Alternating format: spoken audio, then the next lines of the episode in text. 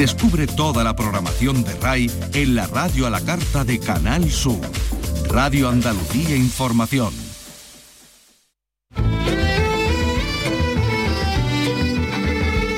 Andalucía es cultura. Con Maite Chacón. Radio Andalucía Información.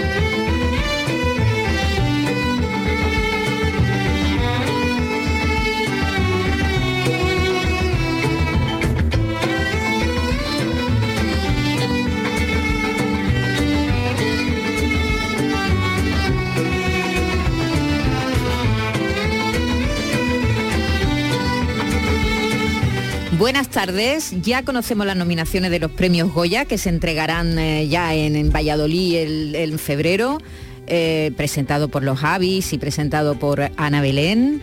20.000 eh, especies de abejas es la película favorita de la próxima edición de estos premios Goya, de los premios del cine español, con 15 nominaciones. Esta delicada historia sobre una niña trans que ya obtuvo, por cierto, premio en Málaga, en el Festival de Málaga, y también el reconocimiento de Sofía Autero, de su protagonista en Berlín, que le dieron el premio a Mejor Actriz, cosa que no ha podido no puede concurrir aquí en, nuestro cine porque hay una, bueno, una norma que dice que los menores de 16 años no pueden optar a mejor actor y a mejor actriz. Así que mm, Sofía se va a quedar sin premio aquí. Pero bueno, esta historia ha conmovido a los académicos que la consideran la mejor película del año.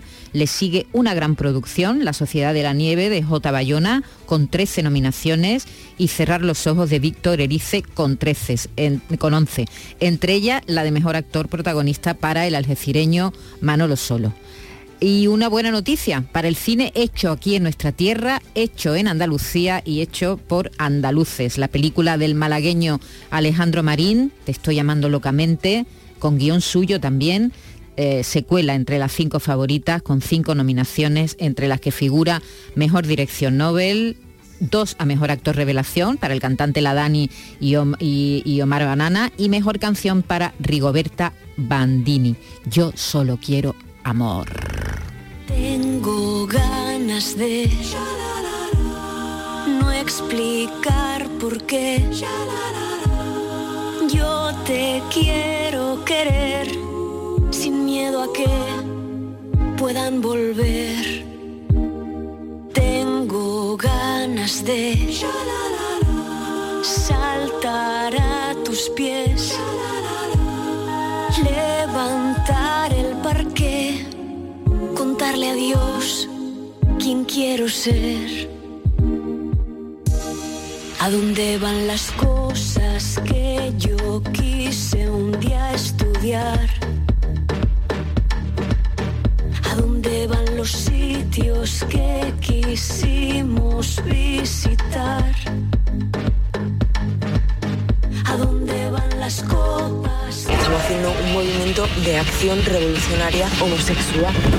Nos van a seguir prohibiendo vivir nuestra condición sexual en libertad. ¿Tú sabías que mi hijo estaba haciendo estas cosas? Sabía que quería ser artista. Miguel, por favor, que estoy pasando muchísima vergüenza. ¿Pero vergüenza de qué, mamá? ¿De tener un hijo maricón? Pues sí, soy maricón. ¡Soy maricón! Las cosas que yo quise un día estudiar. Has estado, por cierto, con, con las actrices. Estaba con dos, este, con dos hace, de las hace actrices. un, un par de días, ¿no? Un par de días que tuvimos la oportunidad de, de escucharlas aquí y, y ella lo que resaltaba es que era una película eh, muy necesaria eh, hoy en día, fíjate. Eh, muy necesaria, aunque hayan pasado Aunque hayan pasado pues 40 años. 40 ¿no? años. 40 años, sí, sí. Porque estamos hablando de un movimiento eh, del año 1977 Mm. eh, que empezó en Sevilla y empezó en Barcelona con manifestaciones. Sí, Sevilla era con- uno de, la- de los epicentros de, de este movimiento por, la, por los derechos de la, de la comunidad, hoy se llama comunidad LGTBIQ+, ¿no? De la, de la libertad sexual, digamos, porque estaba penalizado. Hay que recordar Claro. que el franquismo lo, pena- lo- lo penalizaba. ¿no? Bueno, los metían en la cárcel la directamente, cárcel. ley de vagos y maleantes. Ley de le- vagos y maleantes, Le, le sí. aplicaban y cuántas personas estuvieron presas precisamente. electroshock. Claro, y eso es lo que cosa- cuenta, eh, lo que cuenta esta historia es precisamente es un, un joven que vive con su madre, que es homosexual y que de pronto decide, conoce a un grupo de, de personas que lo animan a, salir del armario, ¿no? Sí, sí, sí, que era una actitud ya revolucionaria Sí, por sí. El, el- el- el hecho de, de reconocer la, la sexualidad propia, ¿no? Eh, como decía Carlos López, como ha estado en el Festival de, de Cine de, de Sevilla, ha estado hablando con las actrices, eh, ha estado hablando hace nada, unos días con un- algunas actrices de Te estoy llamando locamente. Porque sigue siendo necesaria, ¿no? Yo creo que uno de los comentarios que había dentro de los participantes y las participantes de la peli era que qué pena que hayamos llegado en un momento tan necesario. El otro día lo pensaba y digo, jolín, qué bonito, qué, qué guay que hemos hecho el Pride español y es andaluz y eso es, es un orgullo. Es un orgullo, efectivamente. Estamos muy contentos de estas cinco nominaciones y del resto de los andaluces nominados, que también hay otros, ¿no? Sí, Está ahí el, el montaje de Mama Cruz. Me ha decepcionado Mama un Cruz. poco porque esperaba más nominaciones, sobre todo para Kitty Mamber, que está fantástica, para Maripaz Sayago, que está, que por cierto está también en esta película, en, en Te estoy llamando Mm. Sí, es locamente. verdad, también es secundaria. Sí, sí, sí, secundaria en esta película. Y esperaba alguna que otra nominación, sobre todo en, en Mama Cruz, pero bueno, hay otros actores y me- me- personas, técnicos. Bueno, y Robot Dreams, ¿no? Que es una Claro, y Robot animación, pero Dreams, bueno, también es un que poquito tiene- andaluz, que- ¿no? Tiene tres, tres, tres no- nominaciones. mejor director, mejor dirección de fotografía y mejor Me- música original. Y, y mejor película de animación también está Mejor en- película de animación, en mejor, esa- eso. mejor fotografía y, me- y mejor música original. Bueno, enseguida vamos a hablar con algunos de los protagonistas de esta película y hay historias que van a pasar a lo largo de- del día, pero hemos, tú has estado hoy en una exposición, ¿dónde? Cuéntanos. Pues he estado en el Caixa Forum, el Centro Caixa Forum de Sevilla y se ha inaugurado una exposición sobre fotografía, fotografía experimental, que así a priori parece como que a, a- a los legos en la materia y tal, como que, uy, como que te tira un poco fotografía experimental, pues muy divertida. Porque eh, de lo que se trata era de jugar, y eso es lo que precisamente la, la comisaria eh, eh, re- reafirmaba ¿no? y subrayaba ¿no? que estos, estos pioneros de la fotografía lo que hacían era jugar. Eran creadores. Porque no son fotógrafos actuales. Sí, sí, los, hay- Algunos hay, los hay actuales, pero que la eh, fotografía experimental que después ha tenido mucha influencia, por ejemplo, en la, en la publicidad, ha tenido mucha influencia en la música, en las portadas de, de De por discos, ejemplo, de los sí. discos, ¿no? Eh, en, en la pintura, en el cine. Pues eh, al principio nació como un poco como un juego, ¿no? Y que de eso se trata, ¿no? Que, que la creación viene, viene de eso, del juego. De hecho, hay, hay eh, obras tanto actuales como, como antiguas que están hechas con una cámara estenopeica. Una cámara estenopeica es un, una caja de zapatos con un agujero, eso es una cámara estenopeica, una cámara oscura, ¿no? Que es digamos que la- la- lo más primario dentro de la fotografía, hasta bueno, fotografías por supuesto con ordenador, también, sí, sí, fotografías con, con guía, ¿por qué no? También se puede utilizar. es que eso es se- una realidad. Claro, es una realidad. Ahora una mismo, realidad. mira, a- a- ayer vi una- un debate precisamente sobre la fotografía y la inteligencia artificial, cómo mejora. La, la inteligencia artificial, hombre, si tú engañas y dices, esta foto la he hecho yo y la ha hecho una IA, pues, pues entonces, eh, estás engañando, Claro, no, evidentemente. pero se trata de jugar y después de- Claro, de, de- la de- técnica siempre ha mejorado. Claro, después de modificar eso, ese producto, ¿no? Y de Ujú. hacerlo tuyo. Claro. Y de darle tu, tu identidad, tu personalidad. No, incluso una fotografía que hace un fotógrafo que tiene su autor, tú haces una fotografía y luego utiliza la inteligencia artificial para mejorarla, para, añadirle, sí, para quitarle, para, para darle sombra o para quitarle, para darle. Es decir, que. Eso es un collage. Claro. En el fondo. Bueno, En el fondo es un collage y además la fotografía siempre ha utilizado Mm. las nuevas técnicas que se han ido, la nueva tecnología que se ha ido incorporando, ¿no? No hay que sí. tener miedo. Lo que hay que tener es, bueno, ética también, ¿no? Hay que tener ética, hay que tener también buen gusto. Sí, eso sí. Diría yo. También buen gusto. También buen gusto. Bueno, pues eh, son casi 100 fotografías de unos 60 autores de todos los tiempos, eh, desde Man Ray a, a los más actuales, que además no están eh, estructurados cronológicamente, sino por por cinco, digamos, estados, ¿no? Pues el movimiento, la luz, ¿no? Y entonces, pues, mm, eso te ayuda a ese juego y hay muchas muy chulas. Pues venga, vamos a oír Vamos- esa, esa Vamos conversación que has tenido. Os propongo jugar, jugar con la fotografía porque de eso se trata, con esta nueva exposición que se inaugura hoy sobre fotografía experimental en colaboración con el Centro Pompidou, bueno pues un referente a nivel cultural no solo europeo sino mundial. Vamos a hablar con el director de Caixa Forum, por supuesto, con Moisés Roiz, que digamos que ya es parte también de, la redacción de cultura de Canal Sur Radio, ¿qué tal? Muchísimas gracias Carlos, bienvenido, bienvenido y bienvenida a todos tus oyentes. Y esto que me has dicho para mí me lo tomo con mucho cariño. ¿eh? Te lo digo desde el cariño y desde la realidad, porque es que siempre está presente. También vamos a hablar con Carla Tarruella, ella es jefa de contenidos en las exposiciones de arte de, de Cachafonum. ¿Qué tal, Carla? Hola, buenos días, gracias. Y vamos a hablar también con la comisaria, con Julie Jones. Bonjour. Bonjour. Bueno, eso no es necesario traducirlo.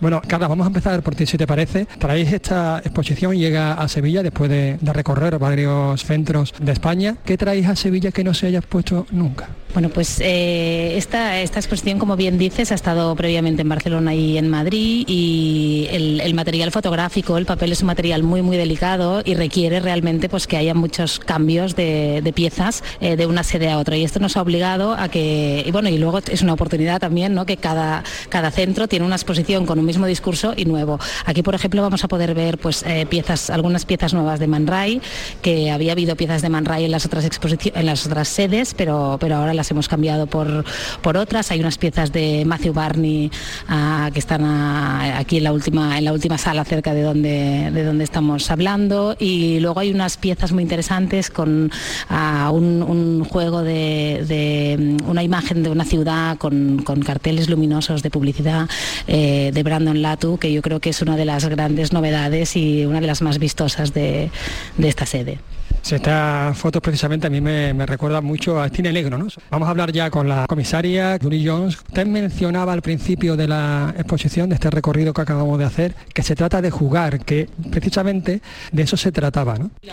Sí, lo importante en esta exposición es efectivamente tener artistas eh, que compartieran todos esta sensación de eh, libertad en cuanto a los medios de la fotografía ir más allá de las fronteras esperadas de lo que ha de ser una fotografía, tener ese espíritu de seguir inventando, eh, ser casi niños con esa voluntad de experimentar, de divertirse, de no saber forzosamente cuál sería el resultado final de la imagen. O a veces, eh, al contrario, eh, a fuerza de experimentar, pues más realistas.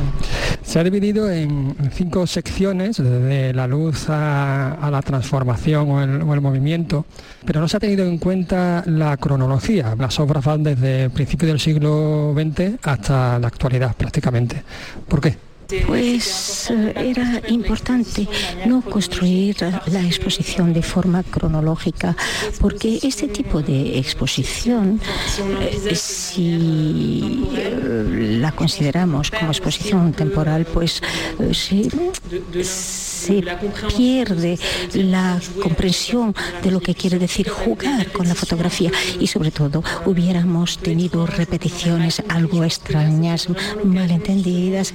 Yo creo creo que era una oportunidad de mostrar cómo artistas de principios del siglo XX con artistas más jóvenes que están trabajando actualmente, pues comparten, comparten el mismo interés hacia algunas prácticas muy básicas, muy fundamentales de la fotografía, como el fotograma y cómo a veces con las nuevas herramientas de hoy se puede ir más allá, pero el compartir, eso es compartir una misma mirada, compartir un espíritu de invención y yo creo que el hecho de haber establecido una línea cronológica hubiera entristecido, entristecido la exposición.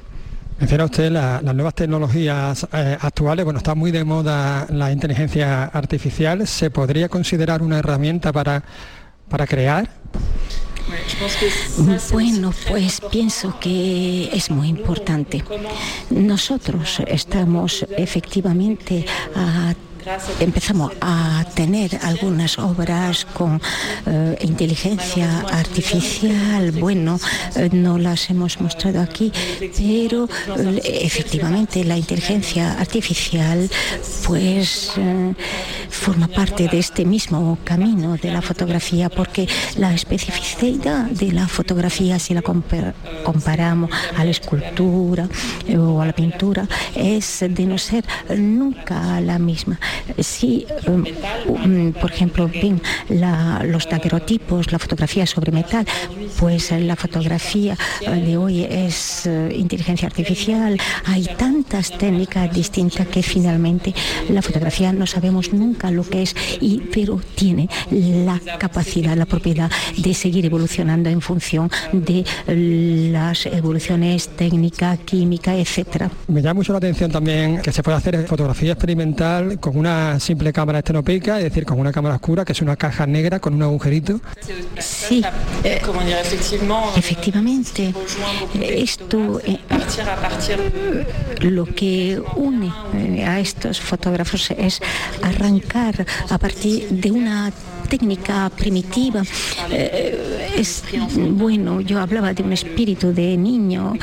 Yo, el fotograma es algo muy fácil, la cámara oscura es algo también muy fácil, es eh, accesible, es popular, es demostrativo.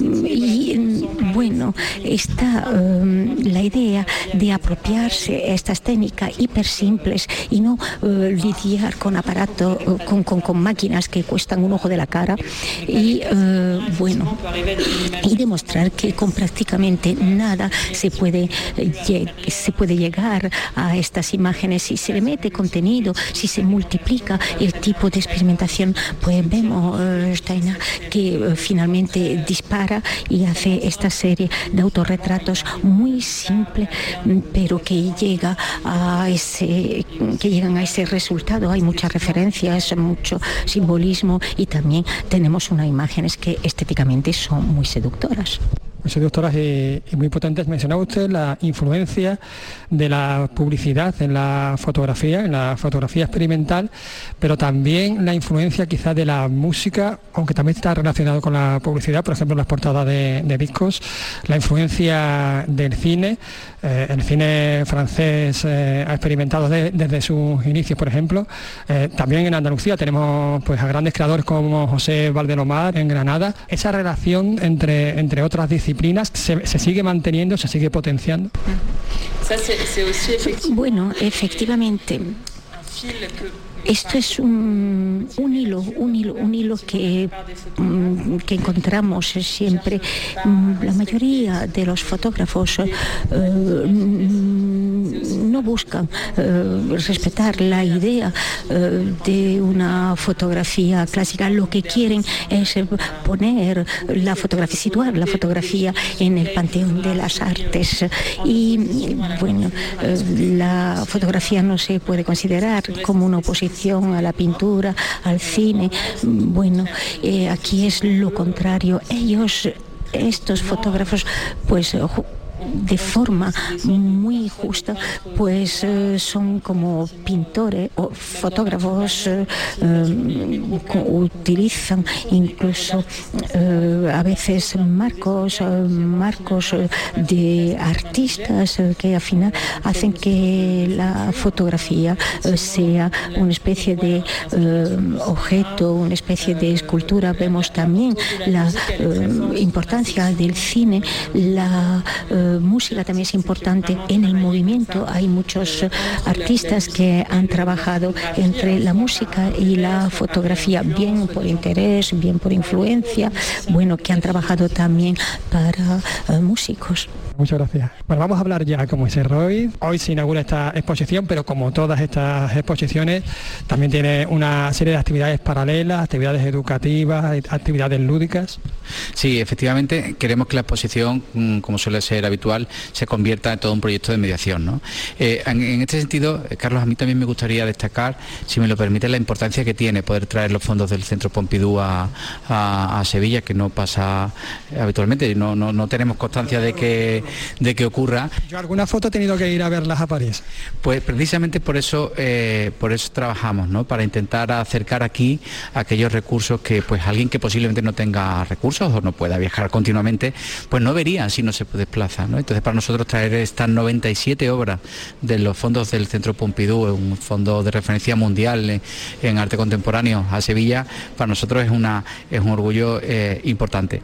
Y lo hacemos con eh, esa idea de acercar a todos al, conocimiento, a la cultura, porque eh, sabemos por, por, los estudios de los expertos que cuando las personas tenemos más acceso al conocimiento tenemos sin duda un, mejor futuro.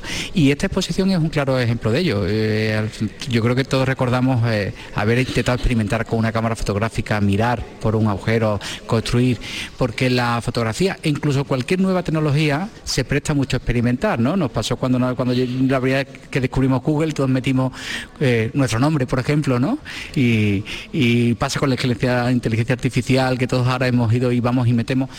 Y la fotografía fue una gran tecnología de principio, final del 19, principio del 20, que hizo que los artistas hicieran eso, lo que todos hemos hecho de alguna manera, pero con mucho más background y mucho más conocimiento eh, del arte. Por tanto, cuando nuestros visitantes vengan a Caixa Forum a disfrutar de esta eh, exposición de, de experimentación fotográfica, se van a encontrar eso, pues lo, normal que todos hemos hecho, pero con muchas ramificaciones que son tremendamente interesantes. Por eso, Carlos, te agradezco, os agradezco mucho a, vosotros, a todo el, equipo, a Canal Sur, que nos ayudéis a hacerla llegar a la casa de, todo el mundo, ¿no? Porque a veces puede parecer que a lo mejor el arte contemporáneo eh, puede ser algo un poco más diferente, pero yo animaría a todo el mundo a que venga, a que lo descubra, porque al final el arte contemporáneo es el que hacemos ahora, ¿no? Y es necesario que los más pequeños y todos descubramos, de qué hablan los artistas en este momento, qué están haciendo para así también nosotros poder interpretar mejor nuestra contemporaneidad. Así que animo a, todos, a todo el mundo, a toda la familia, a todas las personas que vengan. Te devuelvo el agradecimiento y reitero este llamamiento, hay que venir al, al Caixa Forum, hay que sumergirse en esta exposición de fotografía experimental del Centro Pompidou, que no se ve todos los días, y hay que jugar, hay que jugar. Muchas gracias. A vosotros, Carlos, muchas gracias. En Radio Andalucía Información, Andalucía es cultura, con Maite Chacón.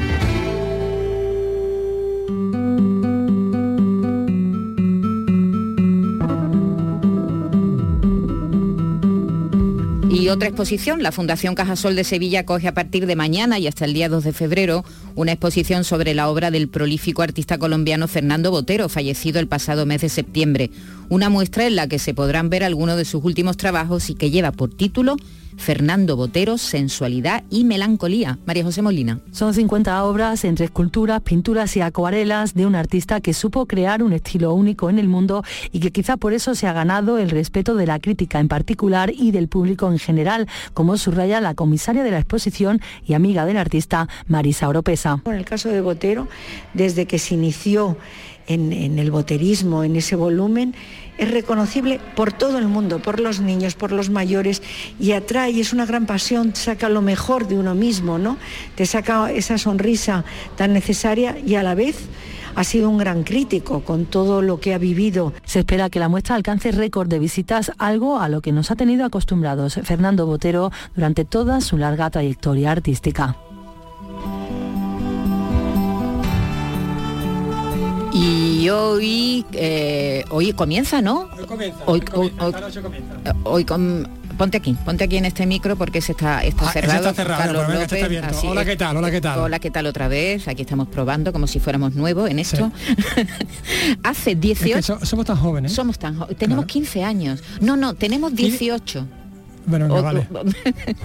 tenemos 19. tenemos 19, los mismos años que Nocturama, el festival que nació en 2005, que surgió además eh, en una ciudad donde en esa época no había mucha programación musical. Es verdad que ahora, bueno, se suceden los festivales, eh, es, más habitual los festivales más pequeños, los más grandes de música, diremos, para todos los públicos y también de, eh, música, más alternativa. más alternativa sobre todo, sí, de de, bandas que, son emergentes.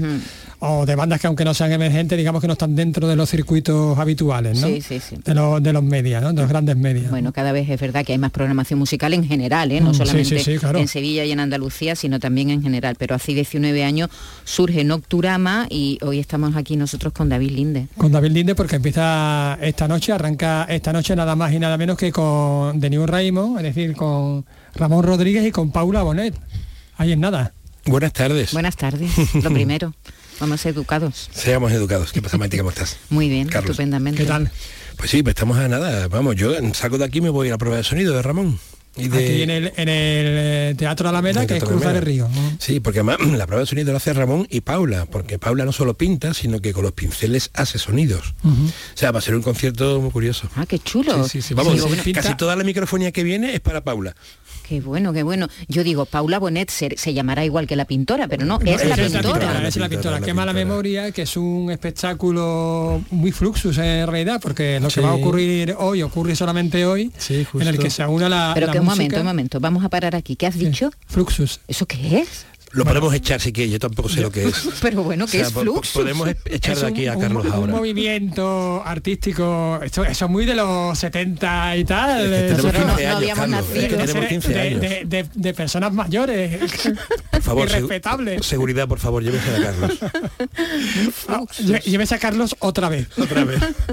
Cuéntanos qué es Fluxus. Bueno, pues es, es un movimiento artístico en el que lo interesante, lo más interesante no es el, el resultado de la obra, sino el hecho de hacer esa obra en ese contexto, en ese momento, porque no se va a repetir. ¿Vale? Es el, el hecho en sí. En realidad todos los espectáculos son irrepetibles un poco, Todos, ¿no? todos en directo, ¿no? Todos son irrepetibles, Claro, pero, pero esto es que, más, que- ¿no? que- que no valga como, prefe- o sea, como referencia de que le, vaya- de- le, le dé la razón a Carlos una vez en la vida. pero sí, efectivamente, tenemos dos espectáculos de ese tipo, dos fluxus, como, como- tú dices. Uno es el de Paula Bonet, pues claro, porque los dibujos es cierto que nunca son los mismos, lógicamente, porque eh, no se dibuja siempre lo mismo, aunque los conceptos musicales nunca se repite el mismo momento, pero puede ser más o menos similares. Y el otro, y el otro que es aún más fluxus, Carlos, es el Raúl Cantizano con Hidden Forces. Ah, bueno, el Porque- de, el de Raúl porque- Cantizano por- se lo va a pasar hoy. Porque eso sí. es improvisación pura. O sea, eh, ¿En qué consiste? Pues mira, en este caso eh, los Hidden Forces es un trío que de- viene gente del jazz, gente de la clásica renacentista, Ahí, ahí va todo y del doom metal doom metal es como un metal pesado o sea lo que es el metal rock no pero digamos con- llevado a otro extremo entonces en Sevilla hay una mm, en Andalucía en general pero en Sevilla en particular hay una caterva ¿no? de músicos que trabaja mucho lo que es la música impro ¿en qué consiste? pues consiste consiste en improvisar la música que está haciendo ¿de acuerdo?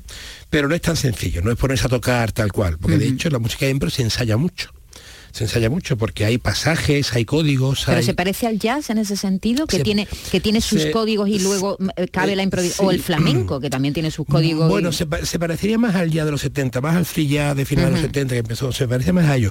Y aquí lo que tenemos es a, Raúl- a Raúl Cantizano, que por fin deja la guitarra flamenca y coge la eléctrica. Estamos rompiendo mitos, rompiendo rompiendo muros. Caen A- mitos. A Raúl caen es que le, le- le gusta meterse en charcos Sí, de todo sí, tipo, sí, ¿eh? sí, Hay que sí. Bueno, son estos dos espectáculos fluxus. Fluxus. Fluxurama.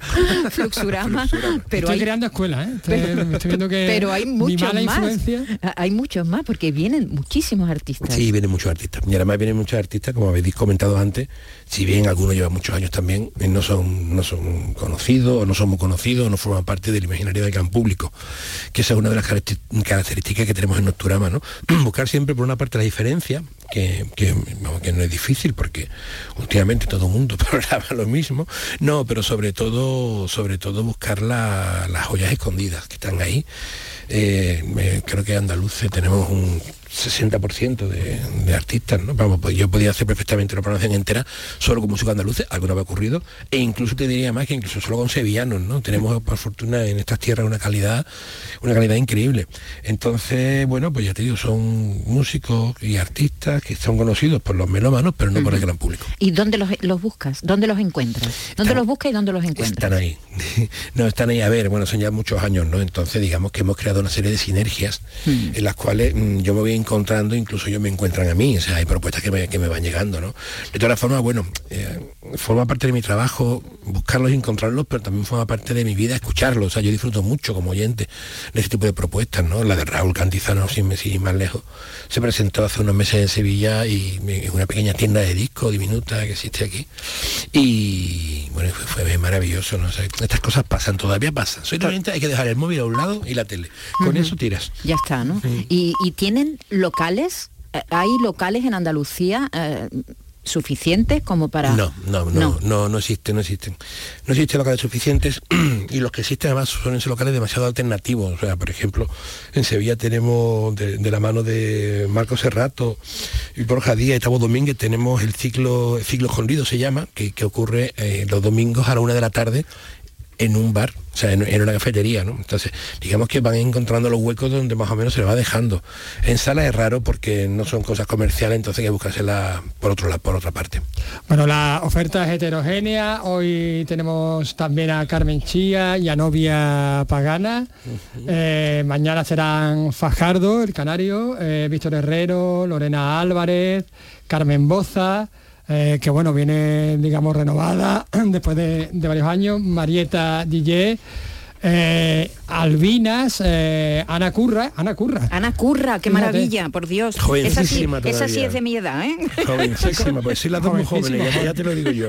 Seco, seco, seco y, y Juan Azagra con su DJ set. Vamos a saludar a una de las de la, a un miembro de, una de las bandas de, la, de Albinas, ella es Mercedes Almarcha, que nos escucha ya al otro lado del teléfono. ¿Qué tal, Mercedes? Creo que está acompañada, ¿eh? ¿Qué tal? Hola, Carlos, ¿qué tal? ¿Qué, tal estáis? Hola, David. Mercedes, que ya estamos en capilla. ¿Cómo estáis? Pues muy bien, muy bien. Aquí estábamos, estábamos comentando toda esta propuesta heterogénea y un poco, y un poco al, margen, digamos, de, los circuitos oficiales, ¿no? Como vuestra propuesta Albinas que, estrenáis en, eh, en este festival, ¿no? Pues sí, bueno, sí, estrenamos, hemos sacado el disco hace nada y, y, estamos deseando y el sábado estamos un poco nerviosos también, ¿eh? porque esto impone ahí tocar con Ana Curra, con con todo ese plantel de artistas maravillosos y, bueno, un poquito de nervios siempre hay, pero con muchísimas ganas de compartir y de estar con amigos y de disfrutar en Nocturama, que de verdad es un festival maravilloso. Claro, porque habéis editado el, el, vinilo, bueno, hace un par de meses quizás o tres, y digamos que esta es vuestra prueba de fuego con, con el directo, ¿no? Y además en el Teatro Central.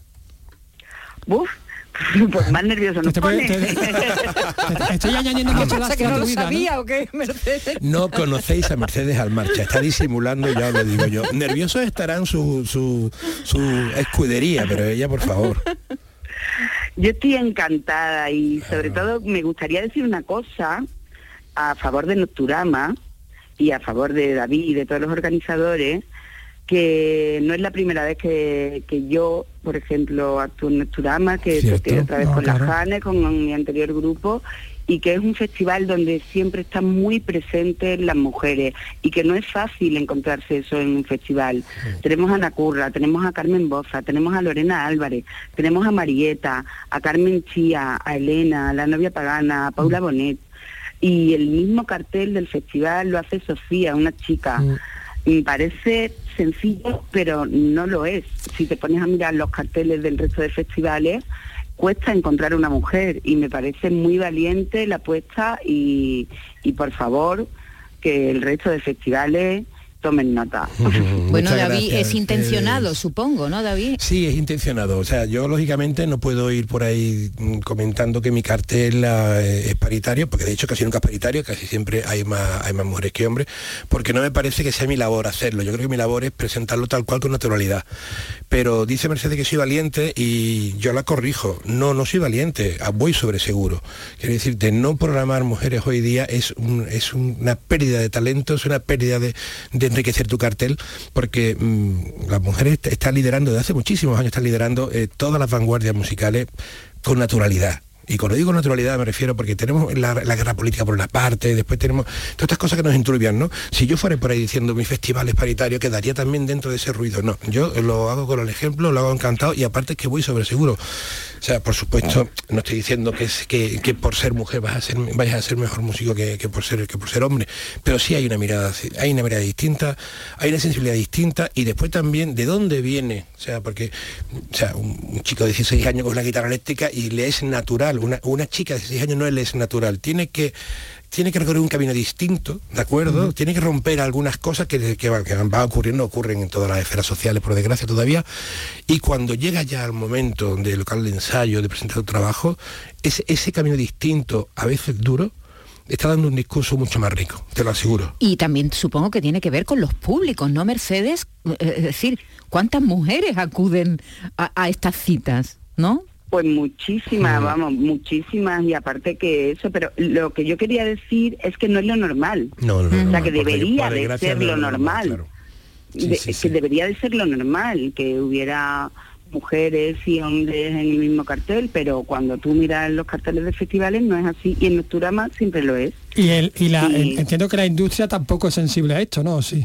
No, no, no, no, para nada. Pinkwashing, cuidado, ojo con eso, no, no, no. Yo sé que hay un discurso oficial, ¿no? Pero no, solo que ve los carteles, no. Por desgracia no es así. Mira, una de las cosas más bonitas que me ha pasado a mí, a mí en Nocturama, cuando, cuando, cuando una vez vinieron las hijas de Ramón Rodríguez precisamente, la que entonces era, bueno, una de ellas todavía era menor de edad, porque tenía la banda Amor, una banda maravillosa, y tenía en primera fila, eh, porque los menores en Nocturama no pagan, bueno, cuando lo hacíamos en el casino no pagaban.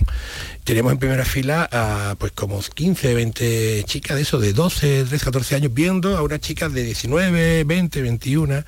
A los dos años habían montado las dos una banda. O sea, de esos grupos han salido dos bandas de pop rock formados por chicas adolescentes, ¿no? Eh, eh, ese, ese es el que, eh, eh, esa inspiración, esa inspiración a mí ya me vale cualquier tipo de, de pelea que tenga que hacer, que tenga que hacer. Porque Y, sí, y en este sentido hay, hay diferencias entre, entre escenas musicales, por ejemplo, la sevillana con la granadina, con la malagueña. Sí, sí, sí, totalmente. O sea, totalmente. O sea, como yo digo, Oriente-Occidente, ¿no? O sea, Granada suena además. Si ya pones el oído, Granada suena, tiene un- una serie de referentes muy comunes entre todas las bandas, ¿no? El tratamiento de los coros, ¿no? Ciertas tesituras musicales son muy comunes, ¿no? Sevilla, digamos que es un poquito más ecléctica, también es más grande, hay más, hay más escenas, y en Sevilla te, bueno, te encuentras desde flamenco punk hasta doom metal de gran calidad, ¿no? Pero sí se nota, yo cuando escucho una banda granadina, sin saber que son de Granada, digo, van por aquí los tiros. Tien- tienen ese background. Hay una cosa que en Sevilla no ocurre porque Sevilla, ya digo, es mucho más grande, mucho más, tiene mucha más...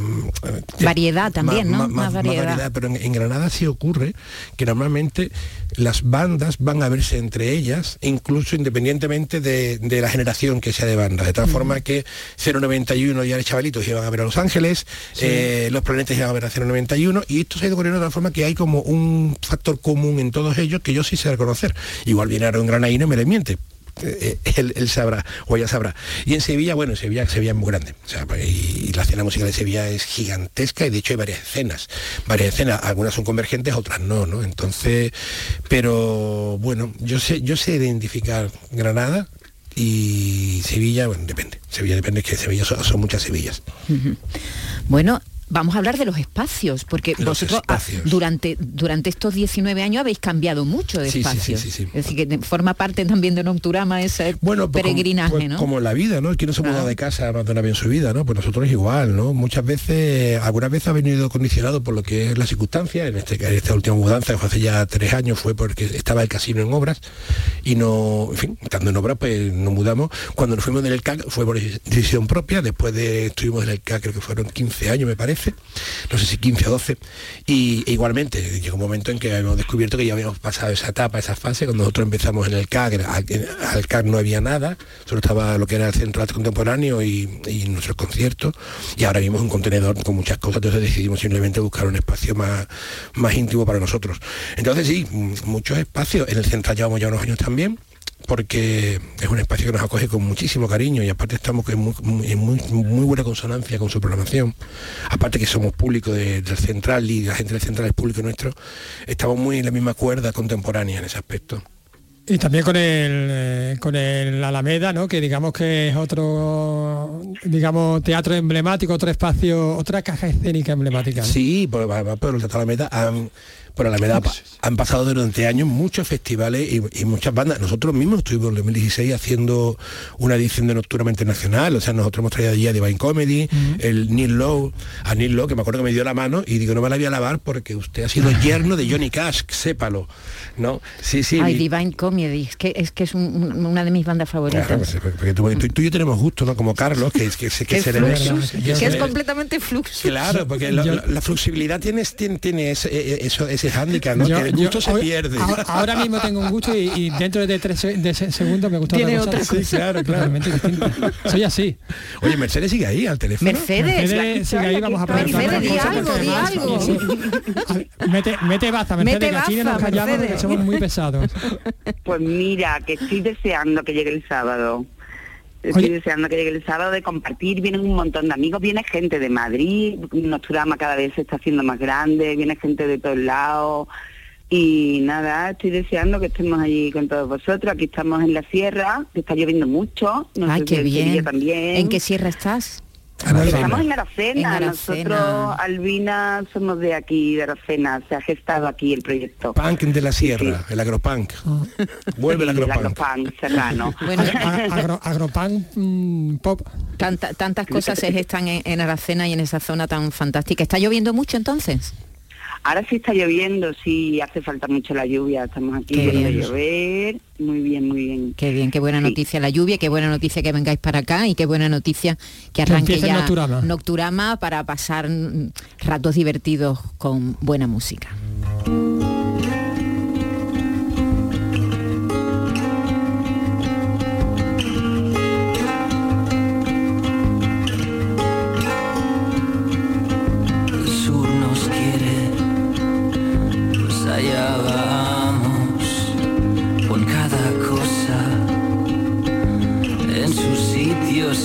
espacio ya no cabe nada dentro.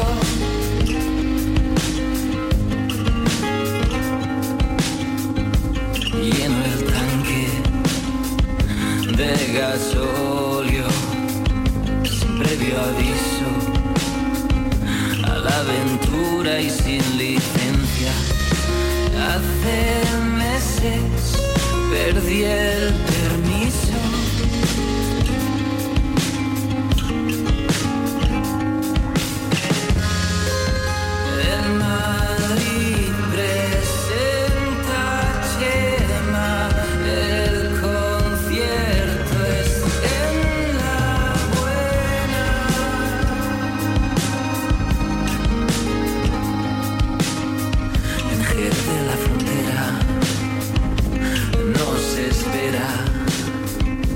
David, ha sido un placer conocerte, que no nos conocíamos. Pues eh, es verdad, pero yo te escuchaba a ti. ¿Sí? Sí, o sea, yo voy con cuando ventaja. Eras, cuando eras chico, no me vas a decir eso, ¿no? No, serás capaz. No, pero nosotros tenemos los, mismos 15 años, por lo tanto.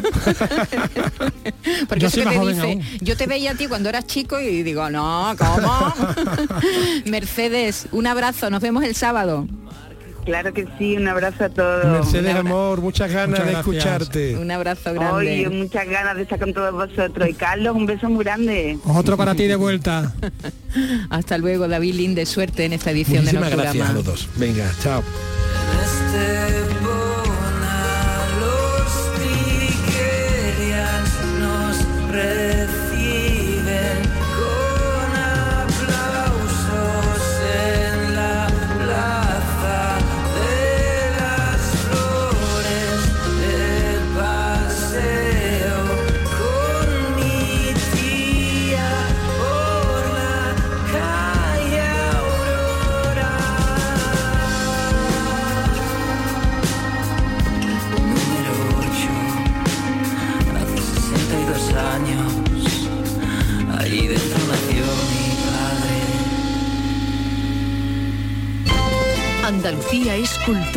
Con Maite Chacón. Radio Andalucía Información. Y seguimos con música. El flamenco está de luto en Jerez por la muerte del maestro de la guitarra José Luis Balao, que falleció ayer en un sanatorio en el que estaba ingresado desde hacía ya varios meses. Tenía 85 años. Nos lo cuenta Pablo Cosano.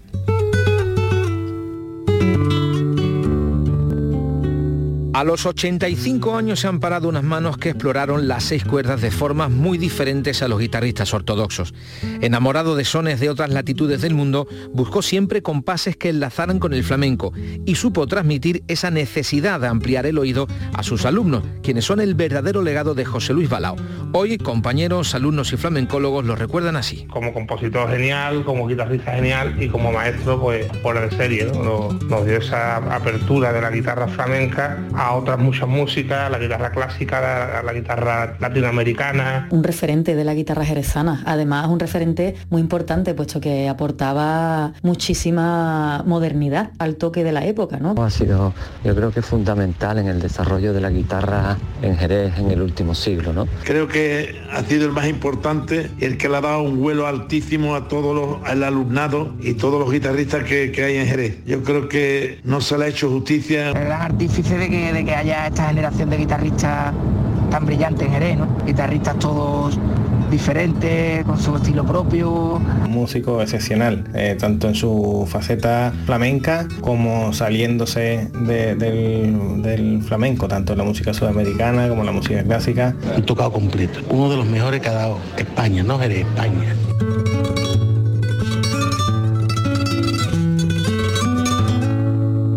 Balao tuvo premios como el Giraldillo de Oro al Toque, la Bienal de Sevilla o el de la Cátedra de Flamencología de Jerez. Desde ayer su familia recibe muestras de condolencia desde numerosas instituciones como la Consejería de Cultura, el Ayuntamiento de Jerez y todo el mundo del flamenco.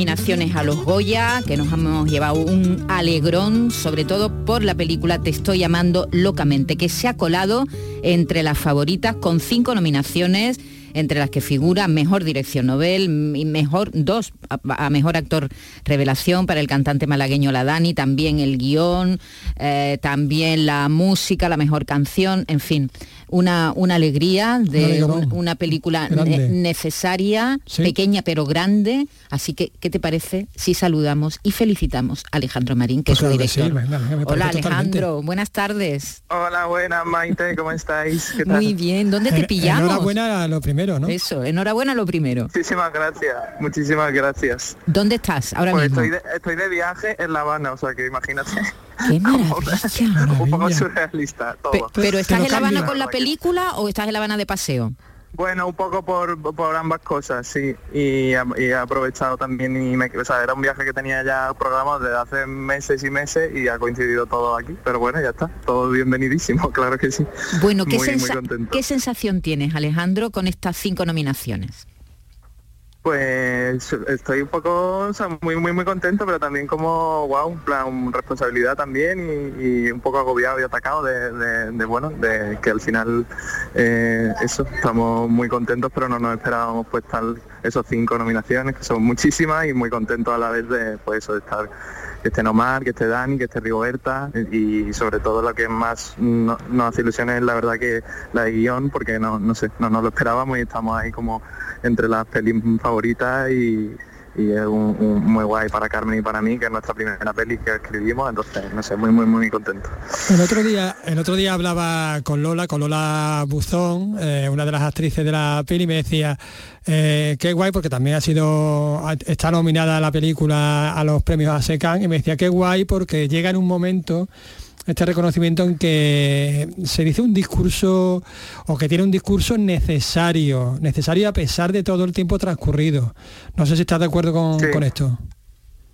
Sí, además es eso que nos lo, nos lo, decían mucho cuando sacamos la película, porque además era el momento previo a las elecciones, cuando de repente pues estaba haciendo mucho ruido eh, derecha y tal, previo a las elecciones, y cuando la estrenamos era como qué oportuna la película, y nosotros era como, bueno, qué oportuna, pero que, que, que desagradable que sea oportuna, ¿no? Porque al final mm. nuestra peli la idea era que fuera un homenaje, ¿no? A, a, esa lucha y que de repente se estuviera convirtiendo en una alerta, ¿no?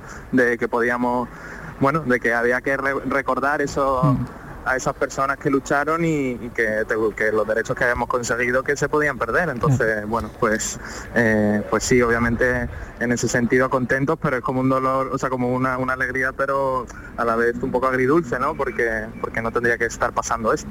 Y, porque- claro, porque Alejandro, tú eres joven. Eh, ¿Quién te cuenta a ti esta historia? ¿Quién te cuenta a ti la historia de las represalias, de eh, bueno, de la persecución que sufrieron los homosexuales en el franquismo en España? ¿Quién te la cuenta? ¿De dónde surge la Pues, historia del guion? Pues yo me entero a, ra- a tra- a través de noticias y demás de- en 2017 porque fue el 40 aniversario de la primera manifestación en Barcelona. Y entonces a raíz de ahí eh, digo, uy, o sea, no conocía, ¿no? Como esta represión, efectivamente, de la ley de peligrosidad social, las terapias de electroshock. Y entonces mm, justo coincidía que yo acababa de terminar la carrera y que me presentaba al proyecto de ópera prima de la SCAC, que es como para desarrollar eh, primeras películas. Y entonces dije, ay, pues me voy a, o sea, me interesa ¿no? este tema y, me siento como un poco en deuda, soy parte del colectivo y me parece como que quiero hablar de esto. Y entonces con Carmen, que es la productora ejecutiva de la peli y guionista, pues decidimos cómo empezar a tirar del hilo. Hablamos primero con Armand de Fluviá, que fue el que fundó en Barcelona el movimiento, él nos habló de Marc Ambroyer, que fue la que lo fundó en Sevilla, entonces a raíz de eso pues fuimos como buscando información y, y nada, y, desarrollando esta peli que, que es ficción, pero que se inspira ¿no? en estos inicios de la lucha en Andalucía. Oye, y tenéis buenas respuestas de- del público. No sé si esto también eh, pues reafirma este este contenido, este discurso, ¿no? De, de eh, realmente os habéis convertido en parte de la lucha, ¿no? Pues ojalá, la verdad que hayamos podido aportar un poco a continuarla, ¿no? Yo creo que, que sí que el, que el público nos ha sorprendido mucho eso, ¿no? Como, como al final gente de, de todas las edades se ha, se ha emocionado y se ha sentido apelado por la peli. Yo creo que también al final era una peli que, que tenía pues es una trama muy universal como la de como la de Remy Miguel de, de una madre y un hijo que todo el mundo se podía ver reflejado pero pero que era la excusa un poco también para contar precisamente no pues pues esas luchas como que no habían sido a lo mejor tratadas y, y sí, o sea, para mí al final pues el, haber hecho esa memoria ¿no? y haber recordado a estas personas pues hemos conseguido mm, pues traer nuevos referentes quizá a día de hoy y, recordarlos que es muy importante, o sea, homenajearlos y, y darles las gracias para que los tengamos a día de, de hoy en cuenta y nos demos, bueno, nos demos, o sea que que nos demos cuenta de que hemos, dormido un poco en los laureles y que hay que, que hay que seguir Bueno, eh, y, luchando y- y hay que felicitar a, a quien ha hecho el reparto, porque hay que ver, mm, eh, porque Sí, hombre, sí, hay sí. que arriesgarse ahí con la Dani, que no había hecho cine, que- hay, que, hay que arriesgarse con Ama- Omar, que tampoco había hecho prácticamente nada, es decir, Con que, Lola Buzón, que creo con que Lola tampoco- Buzón, es decir, que, que enhorabuena también a quien decidió el reparto de esta película que tiene ese ángel y esa gracia y esa cosa que nos gusta y que Esa nos, verdad, esa y- y- emociona Y y, y- y- y nos emociona. Bueno, pues te dejamos ya en La Habana bueno. tranquilo, estás, mm, estás, mm, por dónde por dónde estás? ¿Se ha En- escuchado estás en- bien más o menos? se ha escuchado Se estupendamente. perfecto, perfecto. ¿Estás Ah, en vale, el digo que malecón o en dónde estás? calle, o sea que- ¿Dónde estás, Alejandro? ¿En el malecón? ¿Estás en el malecón? Eh, no, estoy cerca del Capitolio en, un, en, el, en el Ah, barrio de al lado. qué Sí, pero vaya, maravilla. estamos cerca. Pues muy Sí, bien. La, eh, está- la verdad que muy, estoy flipando, la verdad, muy, muy bien. Qué bien. Alejandro Marín, director de Te estoy llamando locamente, un abrazo y enhorabuena, de verdad. Muchísimas gracias. Gracias. de verdad a vosotras. Un Adiós. abrazo. Adiós. Tengo ganas de no explicar por qué. Yo te quiero querer sin miedo a que puedan volver. Tengo ganas de saltar a tus pies, levantar el parque, contarle a Dios quién quiero ser. ¿A dónde van las cosas que Y seguimos con cine, seguimos con las nominaciones, nos hemos llevado más de una alegría porque también estamos muy contentos de la nominación que ha tenido Manolo Solo como actor protagonista por Cerrar los Ojos, la vuelta al cine después de 30 años de, de Víctor Erice. Manolo Solo, buenas tardes. Buenas tardes, Maite. ¿Cómo estás? ¿Qué tal? Muy contento. Radiante, se podría decir. ¿Cu- ¿A cuántas llamadas has respondido ya a lo largo de la tarde? Entre llamadas y WhatsApp yo creo que se pasan de centenar. Madre mía, qué, maravilla. Yo creo que ahí también, cuando pasan estas cosas buenas, uno también reconoce lo querido que es, ¿no, Manolo? Sí, sí, sí, toda la razón. Es como que percibes que hay mucha más gente de la que tú creías se alegra de lo que de lo bueno que te pasa. Y eso es muy bonito de, de percibirlo. Qué bien, qué bien. Es muy bueno, bonito, eh. ¿cómo, cómo ha sido este, este camino con Víctor Erice? Con-. Porque ha, ha tenido que ser un trabajo, lo es de hecho, muy especial para ti, ¿no, Manolo? Y Pero para son todos. muchos, muchos años de silencio. Sí, ¿no? Mm. Hombre, sí, muchos años de silencio y, y un caché y una personalidad única eh, y una manera de hacer cine que aunque no hubiera practicado a nivel comercial, porque sí que él había hecho películas de, de un formato diferente, no, no de estreno en salas comerciales, pero sí había hecho.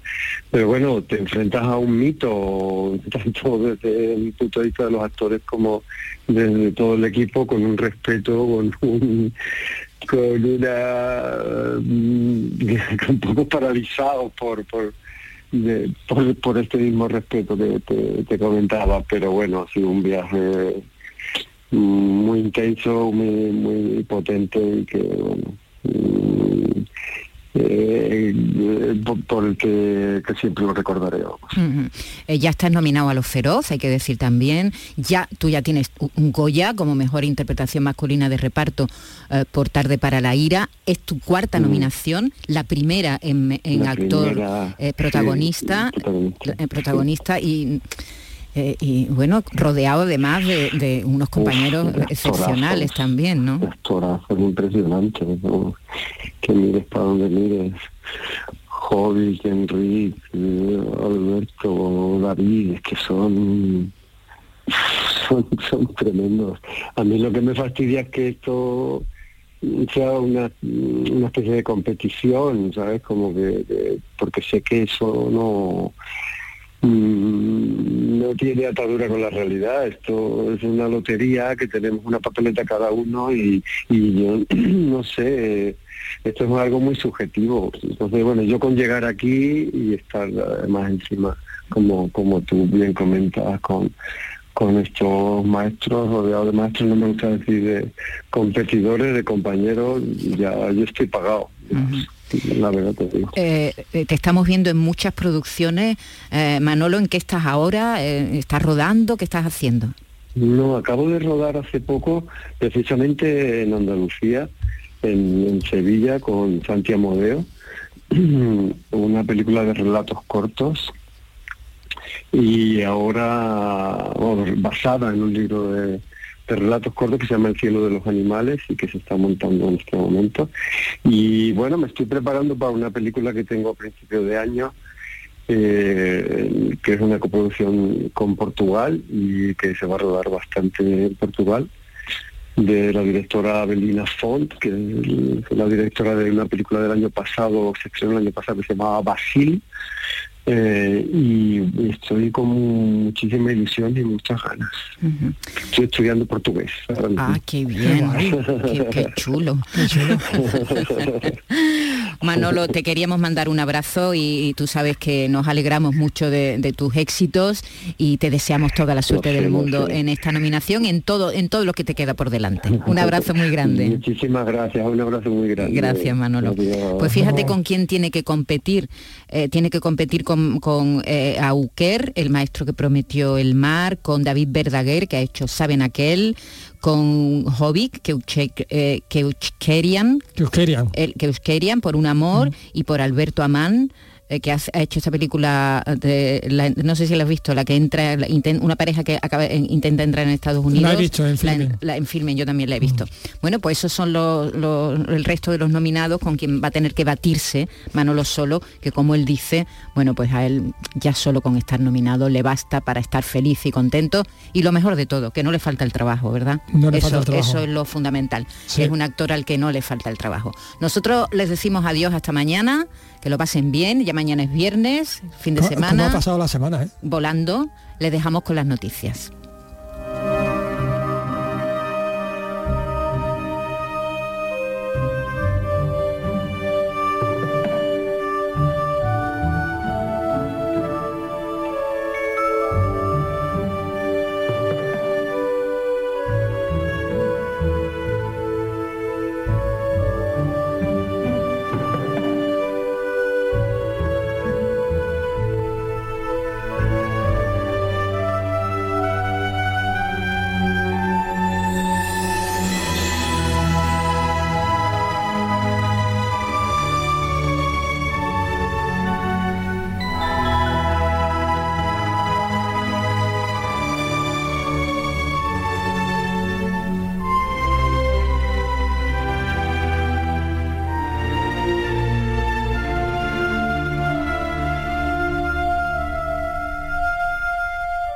Andalucía es cultura. Radio Andalucía Información.